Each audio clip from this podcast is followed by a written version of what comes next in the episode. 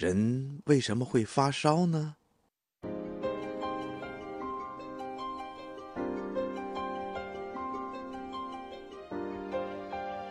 小朋友，你们知道吗？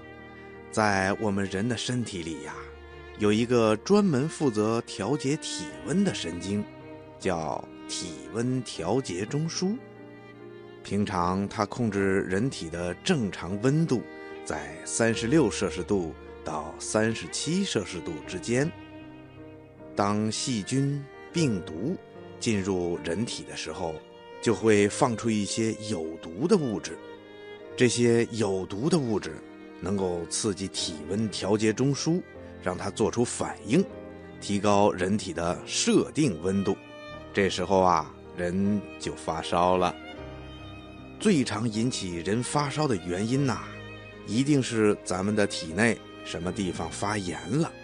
另外呀，也可能是血管被小血块堵住了，或者是肿瘤、出血。严重贫血等等，都会引起发烧的症状。不过，小朋友，你们知道吗？发烧可并不一定是坏事哦。一定限度内的发烧是人体抵抗疾病的防御反应。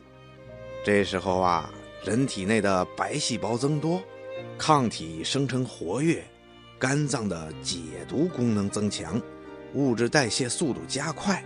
能使病人的抵抗力有所提高，但是啊，体温过高和长时间的发热会让病人的一些生理功能发生紊乱，严重的时候啊，甚至会死亡。所以啊，当小朋友们发烧的时候，请你不要紧张，一定要到医院去找医生看一看，究竟是什么原因引起的发烧。另外呀。千万不能乱吃药，以免耽误了病情。小朋友，你说对吗？